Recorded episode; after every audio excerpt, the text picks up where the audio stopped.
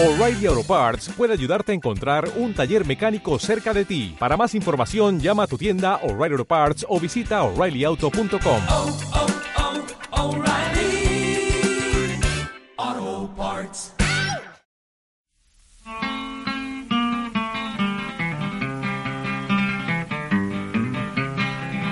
There's a great and a bloody fight round this whole world tonight. In the battle of bombs and shrapnel rain. Hitler told the world around he would tear our union down. But our union's gonna break them slavery chains. And our union's gonna break them slavery chains. I walked up on a mountain in the middle of the sky. Could see every farm and every town. I could see all the people in this whole wide world. That's a union that'll tear the fascists down, down, down. Muy buenas, bienvenidos y bienvenidas a un nuevo programa de Plano Detalle, este podcast que lleva un tiempo sin actualizarse con nuevos programas, pero bueno, todavía no, no lo hemos dado por muerto. Y bueno, yo soy Daniel Cabo y en esta ocasión estoy solo ante el micrófono, no me acompaña mi compañero, mi fiel compañero Charlie, porque mm, en este pequeño podcast quiero hablar un poco de eh, la experiencia que ha sido cubrir el, el, último festival de San Sebastián, que acaba de terminar en el momento de, de, grabar esto. Y bueno, fue de hecho el propio Charlie el que me lo, me lo sugirió, me, me dijo que sería una, una buena idea quizá grabar algo para el podcast. Además, después de tanto tiempo sin, sin actualizar con un nuevo programa, por, por, bueno, porque no nos da la vida para más, básicamente. Y, y me pareció guay, me pareció una buena oportunidad para, para comentar un poco cómo ha ido este, este festival. Que, que, en mi caso ya es el quinto que, que, cubre, lo que pasa es que llevaba tres años sin ir, o sea que ya me, me quedaba un poco lejos la, la experiencia. Y, y, bueno, yo así para, para intentar también que este podcast no dure mucho, porque soy consciente de que al final estoy yo solo y, y no va a ser una, una, conversación, no va a ser un diálogo, sino un monólogo y tampoco quiero que, que se alargue para, para no aburrir. He pensado que, que la mejor manera de afrontarlo también para intentar mirar todo esto con la, con una perspectiva optimista y positiva es eh, hacer un top 5 de las mejores películas que he visto en San Sebastián, mis películas favoritas. Eh, y digo por intentar hacerlo de una manera optimista porque creo que por otro lado hay bastantes razones para, para no serlo, para ser bastante duro con, con el festival, porque ha sido, yo creo, una, una edición bastante pobre en general. Es verdad que personalmente me he dejado cosas sin cubrir. Hay dos o tres pelis que creo que, o sea, que me habría gustado ver. Eh, pero aún así, pensándolo, incluso en el hipotético caso de, de, haberlas visto y que me hubiesen gustado, creo que no cambiaría demasiado mi, mi percepción de que ha sido un festival que, como ya ocurría anteriormente, al menos en, en las veces que yo fui, eh, carece un poco de, de línea editorial o, o bueno, o no puede permitírsela simplemente porque, bueno, la competencia de los otros grandes festivales, sobre todo festivales europeos, Cannes, Berlín y, Venecia principalmente, eh, hace muy difícil que, que San Sebastián sea un, un, festival que pueda estar a la altura o que tenga el, el poder de atracción que, que, a lo mejor sí que tenía antes o, o que quizá ha ido ha ido perdiendo por diferentes factores, pero, pero el caso es que creo que es una, una realidad que ahora mismo no tiene el, la capacidad de llamamiento para los grandes nombres, entre comillas, de, del panorama contemporáneo, eh, como para hacer que, presenten sus, sus, películas en sección oficial eh, y al final pues se tiene que contentar por con pescar de aquí y de allí eh, con más o menos acierto, yo creo que con bastante poco acierto, y simplemente conformarse también con traer películas que ya han tenido un recorrido en otros festivales y presentarlas en, el, en la sección de perlas para que, para bueno, para intentar darle un poquillo de cuerpo al festival, pero al final si intentamos, o sea, si miramos su relevancia como festival en el que se presentan películas, por primera vez me refiero, creo que, que está en una situación delicada. Sé que no los números al parecer, según dicen, no, no dicen eso, porque al parecer hay, muchísimos acreditados, más que antes, y a lo mejor económicamente sigue siendo totalmente factible o más factible que nunca el festival, pero a un nivel puramente de importancia, de relevancia, de atractivo, creo que, ha sido un festival preocupante, la verdad, ha sido preocupante el, nivel medio. Em, y, no solo el nivel, sino como la, la coherencia o la justificación de ciertas elecciones que yo creo que se han quedado un poco cojas em, porque al final muchas de ellas pues pues eso, respondían a una necesidad simplemente. No, no sé si de verdad el equipo que, el equipo de rebordinos y demás ha, ha creído que esta era la, o sea, esta era la sección oficial que querían, si de verdad eh, hay una, un pensamiento detrás y, y, una elección totalmente sosegada, pero yo creo que eh, mucho se debe a, la necesidad de que no hay mucho más que, que rascar porque la mayoría de grandes nombres pues eso, están en otros festivales o están en o se reservan para, para otras ocasiones futuras incluso. Entonces, pues bueno, ha sido un poco complicado, dejémoslo ahí. Y además también se suma con que mm, eh, la sección, por ejemplo, tabacalera, bueno, Zabaltegui, eh, que en otras ocasiones sí que tiene pues propuestas un poquito más eh, diferentes o un poquito más atractivas. En este caso, más allá de, de por ejemplo, una, la película que más me, me, fastidia haberme perdido, que es eh, Trenkelauken, de Laura Citarella, que es como... Bueno, se la ha comparado mucho con La Flor, ¿no? Porque viene de este grupo, ¿no? Y, que realmente es la única que de verdad tengo la espinita clavada de que creo que me podría haber gustado mucho. Eh, el resto de cosas que, sé, que he visto, por lo menos yo en Zabaltegui, o, o, que he podido ver eh, lo que se ha comentado sobre ellas, creo que, que se han quedado también bastante flojas en comparación con otros años. Incluso el tema este de apostar por cortos, eh, como juntar un corto con una peli, eh, pues bueno, yo los cortos que he podido ver, pues han dejado bastante que desear, la verdad. O sea, son cortos que algunos sí que vienen un poco avalados por nombres más o menos reconocidos, pero que como en sí, en sí, como cortos, como propuestas, pues no tienen mucho que, decir, yo creo, no tienen mucho que aportar. Pero bueno, intentando ahora sí entrar un poco en lo positivo y, hablar de cosas que me han gustado, porque eh, es verdad que hay que rascar un poco, pero a verlas, haylas. Eh, si, si os parece, voy de en el top 5 del 5 al 1 y voy comentando un poquito los, los motivos que me han hecho llevar, o sea, colocar las pelis en, en, en los puestos en los que están.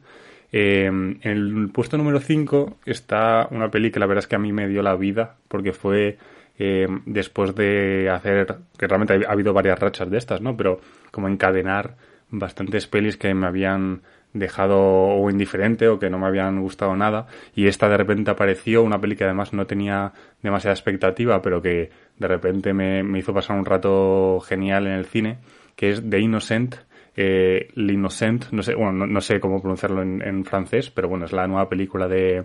de Luis Garrel Em, que es un, un actor, director, que como actor sí que me, me parece bastante,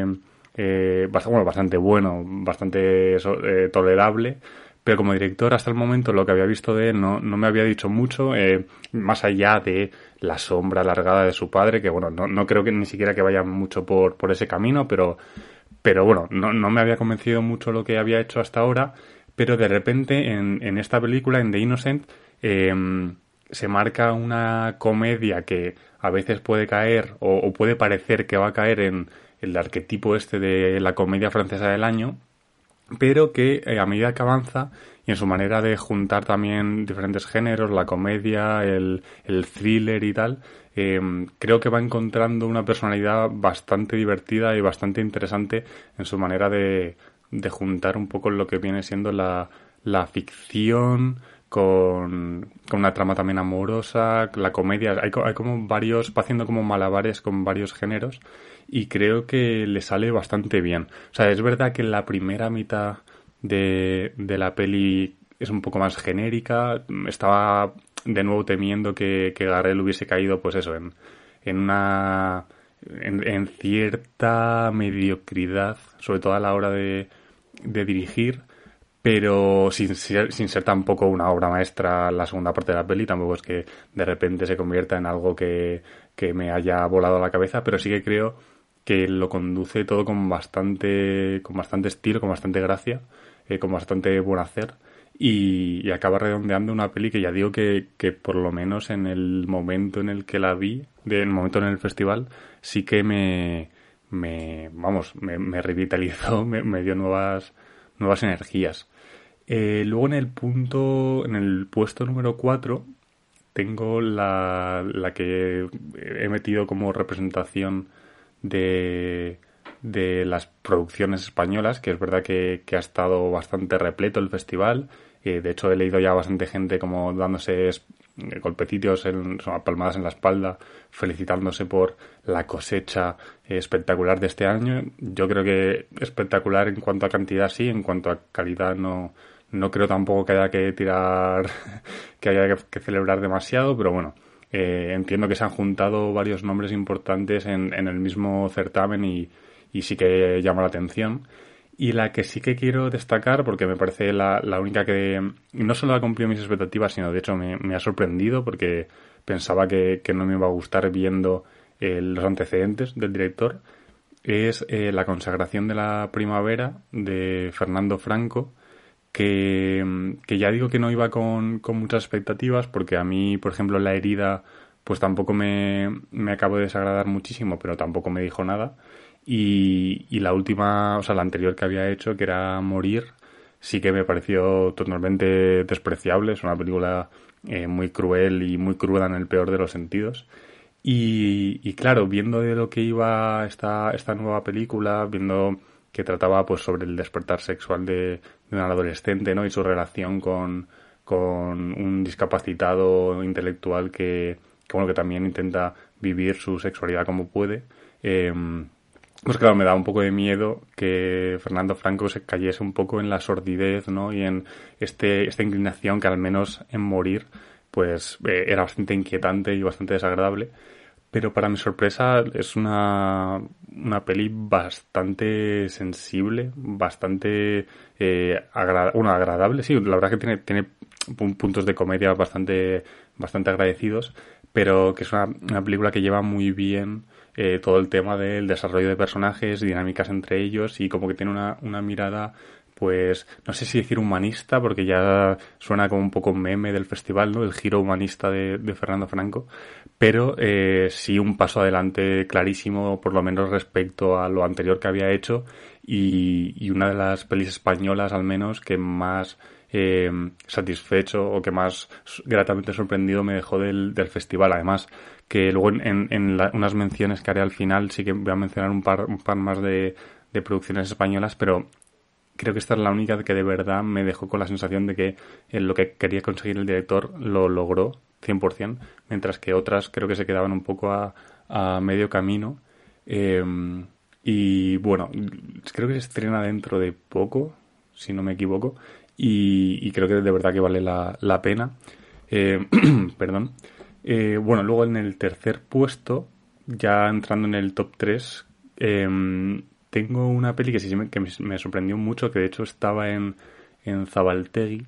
que es eh, A Human Position de Anders Emblen, que, que, bueno, era una peli muy pequeñita, de hecho no sé si llega a la hora y veinte más o menos, es una peli muy, muy corta sobre una periodista que se interesa por un caso de un inmigrante, que, que bueno, realmente es como un, el, argumento más o menos que tiene, pero es una peli que sobre todo es interesante por su apuesta contemplativa, por planos muy largos en los que eh, ves a los personajes o sobre todo a, la protagonista desplazarse de un lado a otro, convivir con, con, su, con su novia. O sea, hay como esta apuesta por un cine calmado y bastante...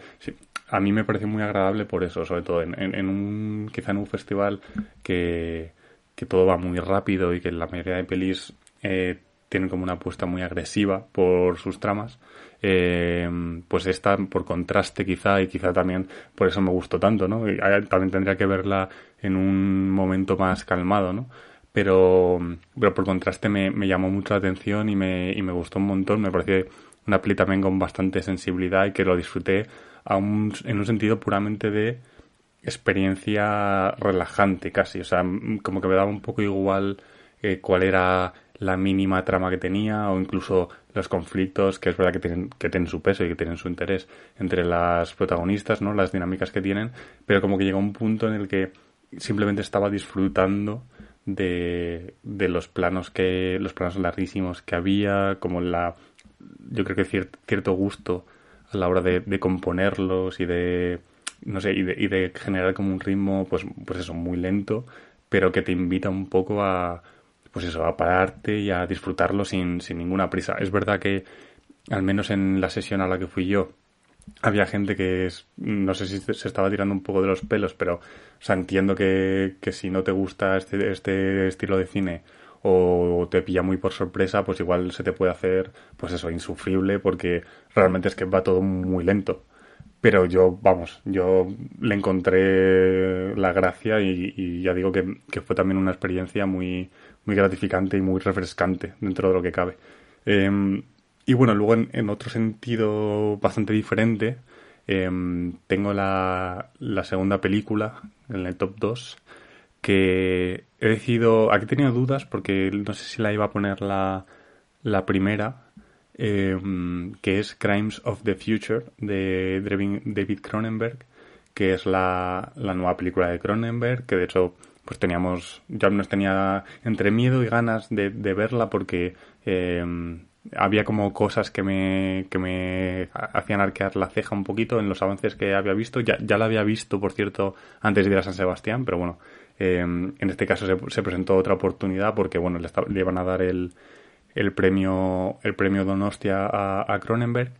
Y, y, ya digo que estaba a punto de ponerla la primera porque me parece un triunfo total por parte de, de Cronenberg eh, en esta como deriva o no, es que me, me, cuesta llamarlo evolución porque creo que se puede entender mal porque cuando decimos que el cine por ejemplo del siglo XXI de Cronenberg ha evolucionado respecto a los a lo que hacían los 80 en los 90 da como a entender que lo que hace ahora es mejor que lo que hacía antes o que incluso es diferente y es verdad que se le ha dicho muchas veces que ha intentado convertirse en un en un director de prestigio, ¿no? Y de hecho seguramente hay gente que se lo toma más en serio ahora que cuando hacía películas de ciencia ficción eh, súper directas. Pero es que yo creo que, que es una evolución, pero, en ese, pero sin abandonar en absoluto los, los temas y los intereses que tenía antes. O sea, yo incluso en, en películas más, entre comillas, sobrias o, o que se podrían pasar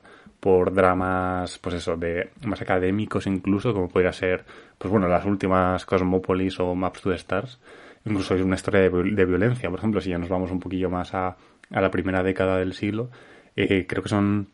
en películas que van totalmente por, por los mismos caminos que, que transitaba en, en, las anteriores, que es verdad que quizá no tiene ese punto explícito de bueno, violent, son pelis violentas, pero quizá no tienen ese punto, pues eso, de ciencia ficción o de terror abiertamente, pero son eh, películas que hablan también de, de la degradación, de eh, un trabajo con, con los cuerpos que es muy parecido, aunque no tenga ese factor tan, pues eso, tan explícito, ¿no? Tan de, de formación, pero que claramente yo creo que van un poco por, por el mismo por el mismo sendero y Crimes of the Future yo lo veo como eh, una especie de culminación de las dos vertientes que repito creo que son la misma pero bueno que más o menos se podían diferenciar, ¿no? El, pequeño giro que, que, tomó al principio de este siglo y en este caso pues junta como esa nueva manera que ha tenido últimamente de llevar las tramas de una manera eh, más pausada o más centrada en, personajes y, y, diálogos y juntarlo también pues con ese lado abiertamente de ciencia ficción y de trabajo con, con la deformación, con las heridas, con, con cosas muy explícitas también, muy eh, un terror muy corporal que a mí me da bastante mal rollo y que me hace pasarlo un poco mal, pero que en este caso eh, siendo una película además muy extraña en el ritmo, como que parece que no, no sabes muy bien hacia dónde va, creo que es un, pues es un triunfo total y, y, una de las mejores películas yo creo que ha hecho nunca, seguramente. O sea que yo entiendo también la gente que no la ha recibido tan bien porque, por eso, porque es muy peculiar en, en lo que intenta conseguir, ¿no? Es una peli muy dialogada y, y un poco desconcertante a ratos pero, pero de verdad que a mí me parece una, una grandísima película. Y por eso estuve a punto de ponerla a la primera. Lo que pasa es que he decidido en el primer puesto también como posicionamiento casi político, una decisión que, me parece digna de, bueno, pues es una, una elección, mejor dicho, digna de, de, reivindicar porque es una película importante, yo creo, y, más en un contexto de, un festival como este, que es World Cup de Hong Sanso, la nueva película de Hong Sanso que vino a competición, a sección oficial y bueno, es verdad que yo tuve un poquito de mala suerte porque en la sesión en, en la que la vi me, me tocó detrás una, una panda de chavales que dieron un poco por saco, la verdad, en la proyección. Fue un poco incómodo y, y bueno, tengo la sensación de que necesito volver a verla para eh, de verdad eh, apreciarla en toda su magnitud, pero aún así, con todo y con ello, creo que es una película importante de nuevo dentro de, un festival como este porque propone, como ya lleva tiempo proponiendo Sanso, una manera diferente de mirar un trabajo totalmente concienzudo y cuidado y precioso con, con los personajes, con los espacios, con los diálogos, con la manera en la que estructura las pelis. Es verdad que en este caso es diferente a, a otros ejemplos recientes, porque bueno, es verdad que como tiene una producción tan, tan grande, ¿no? Pues como que los cambios eh, incluso cuando puedan parecer que, ocurren rápido, realmente lleva experimentando con las mismas ideas varias películas, ¿no? Lo que pasa es que en un corto espacio de tiempo. Y en este caso sí que tiene en apariencia una, una estructura como más convencional o, puede parecerlo por, por la simpleza, ¿no? De los pocos personajes que hoy, que hay, eh, que todos se desarrollen en un mismo edificio, en las diferentes eh, habitaciones y tal. Pero realmente de nuevo, como ya ocurre con otras pelis también en apariencia bastante sencillas, es una, una peli bastante misteriosa por cómo utiliza las elipsis, porque no sabes eh, cuánto tiempo ha pasado, si, si has avanzado hacia el futuro o hacia atrás. Siempre parece hacia el futuro, pero a la vez hay algo que no te acaba de encajar por, por un personaje que de repente vuelve a aparecer y retoma una conversación pero entiendes que esto a lo mejor ha pasado más tarde y no entiendes muy bien cómo encaja todo el, arco dramático o, las relaciones entre los personajes. Y, por eso digo que es una peli bastante más compleja de lo que parece, eh, que además es fascinante cómo utiliza todo el tema de, de los espacios, de la arquitectura del edificio, las escaleras, ¿no? Por eso se llama World Cup, ¿no? Porque tiene esta escalera de caracol que conecta las diferentes plantas de la casa y que juega un papel pues de transición, pero a la vez también importante, ¿no? Por cómo subraya la diferencia entre los niveles, eh, cómo utiliza además, por ejemplo, lo, de las elipsis, incluso dentro de un mismo espacio, ¿no? Como de repente cambia de una escena hacia otra con un, cambio de plano, pero que se mantiene en el mismo sitio y, de nuevo no, vuelve a no especificar cuánto ha pasado, pero aún así el mantenerte dentro del mismo, de la misma habitación te crea como una sensación un poco extraña, ¿no? De, de casi de alucinación porque no, estás muy no consigues ubicarte del todo no sé hay como eh, este juego como fascinante que tiene que tiene Sanso eh, sobre todo con, con esta como especie de traslación que está haciendo de, de jugar eh,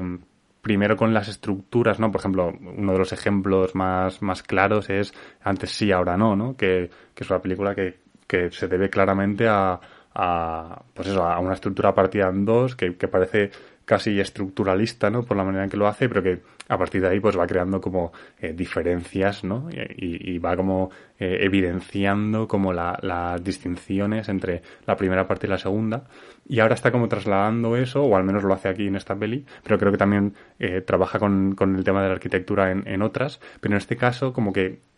lleva esa, esa estructura obvia, ¿no? A, nivel de guion y la, y la lleva a un lugar, un, sitio físico que de repente sirve como vehículo indeterminado, más difícil de, de, precisar para estructurar, ¿no? Para hacer estos saltos y para hacer estas distinciones que, que ya digo que son súper complejas y súper interesantes y por eso también tengo muchas ganas de volver a verla y verla en un contexto más tranquilo, sin que, eh, sin, sin, distracciones varias, porque creo que la voy a, a disfrutar incluso más, ¿no? Em, ya digo que podría haber sido la peli de Cronenberg mi número uno, pero creo que, que dentro del festival y dentro de lo que ha supuesto, creo que la de Sansó es más, más importante y más relevante y, de verdad que me, que me, que me parece que lo que está haciendo Sansó en toda su filmografía me, me parece una obra capital, capital, o sea, a un nivel que creo que no, que no hay muchos cineastas contemporáneos que, que puedan compararse también, porque es verdad que va por otro lado, que, que es una obra que, que se puede contemplar como un todo, pero aún así, comparándolo con otros grandes cineastas, creo que hay pocos que puedan, que puedan tener la importancia que yo creo que tiene, que tiene en, desde los últimos, pues eso, 20, 25 años. Y, y nada, pues ya para terminar, quería mencionar algunas pelis, algunas que me han gustado un poco, otras que, que me han gustado pero me han dejado bastantes dudas y después pues un par que creo que son importantes de comentar simplemente como para dejar eh, la nota. Em, por un lado hay dos, dos pelis españolas que, que me han llamado la atención. Quizá una ha sido una decepción, otra ha sido una pequeña sorpresa, pero tampoco me ha llegado a convencer 100%. La pequeña decepción, aunque ya digo que me, que me gustó, pero bueno, con, con reservas, fue eh, Un año, una noche de Isaac La Cuesta, que le tenía bastantes ganas, ¿no? Por ver qué hacía con metiéndose en un tema como la, el, acto terrorista, ¿no? El, en, la sala Bataclan de París. Y, y, creo que consigue cosas bastante, bastante buenas con el tema de la rememoración del trauma, las dinámicas entre una pareja que una quiere olvidarlo todo y, el otro no puede, no puede no, no recordar. Y hay como momentos muy potentes, lo que pasa es que luego también se pierde un poquito con, con la representación, yo creo que bastante innecesaria de, del atentado, que es verdad que de una manera no, no súper, súper explícita, pero sí que bastante más explícita de lo que yo creo que se, que se necesitaba. Y luego también tiene como, de repente, como bifurcaciones un poco raras con el tema de la familia española, con el que sale de repente Natalia de Molina y Z Tangana, sobre todo, que eso me parece una elección bastante mala porque te saca de la peli. Eh, no sé, tiene como decisiones que no acabo de entender, pero bueno, me parece una peli relativamente interesante, como también lo es eh, Girasoles Silvestres, eh, de Jaime Rosales, el, el señor más abyecto seguramente que... Bueno, el más abyecto del panorama cinéfilo español, ¿no? Porque, quiero decir, no, no, llega al nivel de Santiago Segura y gente así, pero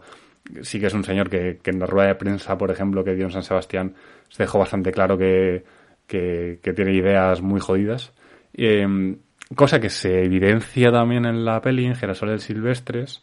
pero a la vez creo que, sobre todo en la, mitad, en la segunda mitad de la peli, creo que consigue crear un poco eh, una atmósfera un poco más respirable y más, más llevada por el personaje principal de esta chica que pues que se va cruzando con tres tíos que son cada uno a su manera absolutamente insoportables y, y con diversas violencias varias pero que en esa segunda mitad creo que sí que se consigue no, no caer tanto en, en la sordidez y en la y en esta intención como de, de impactar que por ejemplo sí que tiene el primer tercio de la peli que, sí que es bastante, joder, había como mucha risa, ¿no? Y porque hay un personaje que es hilarante realmente de lo ridículo que es, pero de repente cuando lleva toda esa hilaridad a al punto clímax de esa parte, como que lo hace muy mal, lo hace en una, una escena totalmente eh, lamentable y, y que, y que evidencia que bueno que Rosales pues no, no puede huir de, de estas inclinaciones bastante jodidas que tiene y que a mí no me interesan nada, pero bueno, ya digo que en la segunda mitad de la peli sí que hay cosas más, más rescatables. Después, eh, así rápidamente, hay una nueva peli, o sea, una peli en, nuevos directores, una, una, ópera prima, de hecho, de tres directores japoneses, si no me equivoco, que se llama eh, que, que, trata sobre un, un, extra de cine que, que también trabaja en un, en un teleférico y que de repente hay como una mezcla ahí de, de, su vida personal con, con su vida como, como extra en el cine y, su capacidad para no, bueno, su, su no capacidad para, para no recordar eh, por, para recordar como ciertos episodios importantes de su vida por una cosa que le pasó. Hay como una mezcla ahí interesante entre ficción y, y su realidad que, que, me pareció me pareció bastante bastante interesante es una peli también que se nota que es una ópera prima, creo que no, que no acaba de funcionar todo lo bien que, que debería, pero dentro del panorama no solo de nuevos directores, sino de en general del festival, me pareció una cosa bastante, bastante destacable, como también lo es por casi por eliminación eh, la, recién dada Concha de Oro, que es Los Reyes del Mundo, que, que, es una peli que también me dejó un poco indiferente, pero que sí que tiene cosas bastante interesantes, sobre todo en, la, en el último tercio, cuando se vuelve un poquito más, no, no abstracta, pero sí que empieza a jugar con un tema más esotérico, que está bastante, bastante guay. Y, y, dentro de lo que cabe y viendo cómo han sido otras conchas de oro anteriores, me parece de las más rescatables de los últimos años, seguramente. O sea que eh, dentro, dentro de eso, por ejemplo, me parece mejor premio que la última palma de oro, por ejemplo, de la de Ruben Oslund, que la, que la hemos podido ver, la del triángulo de mierda, básicamente, que, que es una película que, que, parece más un especial de José Mota que algo que se puede enseñar en un festival, ¿no? Pero por lo menos los Reyes del Mundo, dentro de cierto convencionalismo y tal, sí que creo que tiene cosas interesantes dentro de lo que cabe.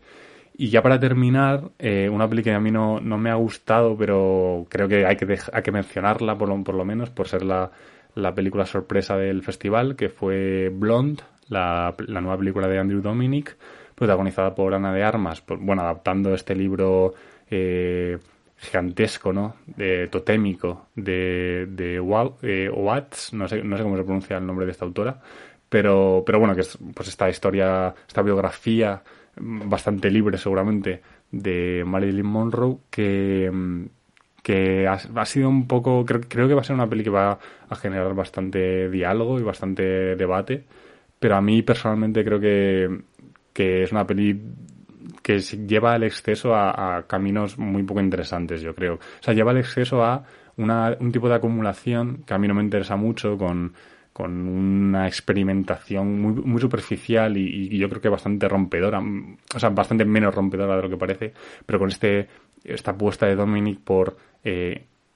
afrontar cada escena con nuevas formas, eh, con nuevas propuestas formales que la mayoría creo que acaban en saco roto, con un tratamiento del personaje que, que no sé no sé cuánto de eso está en la novela o cuánto no, pero me parece eh, pues es muy impactante, pero que tampoco te acaba de, no acaba de funcionar por la estructura un poco mareante, un poco indeterminada, que creo que no, que no acaba de funcionar, con el cambio de los formatos del blanco y negro al color continuamente, sin, con mucha arbitrariedad, sin mucho sentido. No sé, hay como cosas que no, que no acabo de entender y además que me sorprende que es verdad que Andrew Dominic tampoco es que sea un, el, el tío, yo creo, más, más concienzudo del mundo, pero sí que me parece por lo menos por creo, creo que he visto todo suyo, pero por lo menos en Jesse James y en los, por ejemplo, los documentales con Nick Cave, sí que es un tío que, que es bastante sobrio y que, y que sí que piensa bastante en el porqué de, de cómo rueda cada cosa, ¿no? Y aquí me parece lo contrario, aquí me parece que se le ha ido un poco la, la olla y que ha empezado a, proponer cosas, a lanzar cosas encima de la mesa sin pensar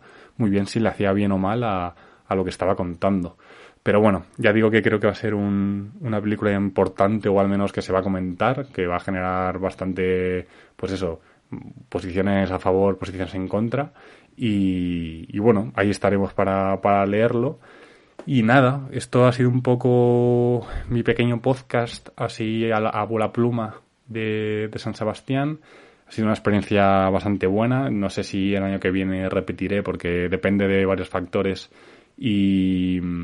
y, y, es pronto, evidentemente acaba de terminar este, no puedo decidir todavía si, si me toca, si voy a tener ganas para, para ir al siguiente,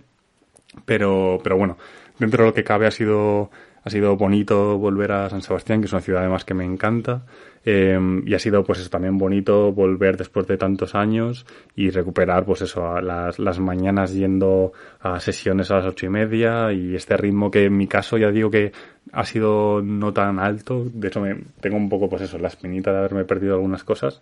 pero que, pero que bueno, que, que se ha disfrutado dentro de lo que las películas nos han dejado. Así que nada, eh, esperamos también, no podemos prometer nada, pero Ojalá tengamos algún programa más dentro de no muchísimo en, plano detalle, volver a hacer algún programa con dedicado a algún director, que es un poco nuestro rollo. Eh,